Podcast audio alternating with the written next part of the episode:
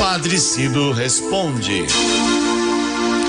Hoje é a pergunta da Fábia de Santo Amaro. Ah. E ela está perguntando assim, Padre Cido, se as almas dos santos estão conscientes, se eles podem nos ouvir.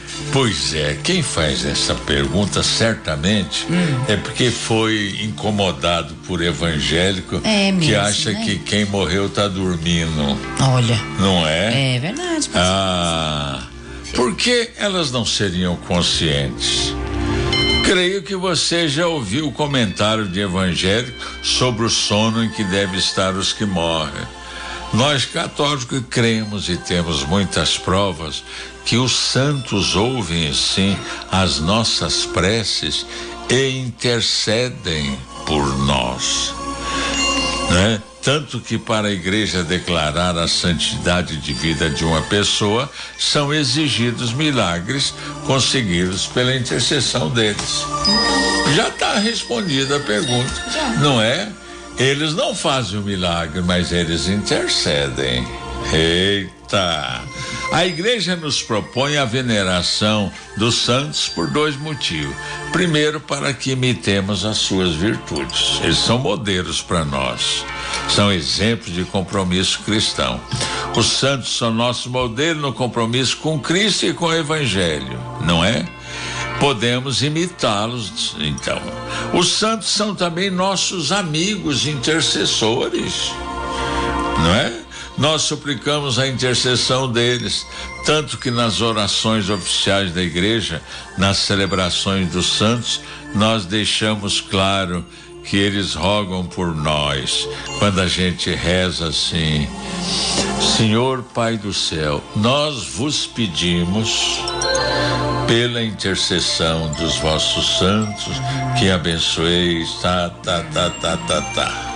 Certo? certo? Então os santos são os nossos intercessores. Esse pessoal às vezes não. Até Jesus contou uma parábola, não é do Lázaro lá na, junto de Abraão no ah, céu. Né? E, e, e, e, o outro lá no, nos cafundó do inferno, é. porque foi egoísta. Sim. Então manda o Lázaro ir lá ressuscitar, não precisa não. É, é, mas olha que beleza. Então os santos estão junto de Deus. Hoje estarás comigo no paraíso, disse Jesus ao, ao, ao bom ladrão, não é?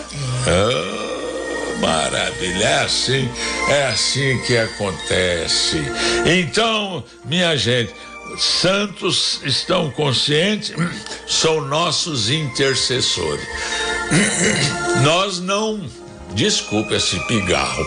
Nós não não invocamos em centro espírita, não.